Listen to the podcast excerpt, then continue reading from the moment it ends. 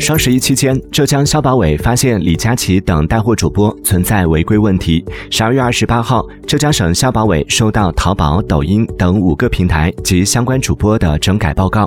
从提交的整改报告来看，各平台和涉事主播态度端正，提出的整改措施切实可行、针对性强。涉及问题的相关主播也在浙江省消保委规定的时间内提交了整改说明。比如，李佳琦的运营方表示，立即停止销售相关商品。对库存所有商品进行更改，更改完毕且经过新一轮检测后，再重新上架相关商品。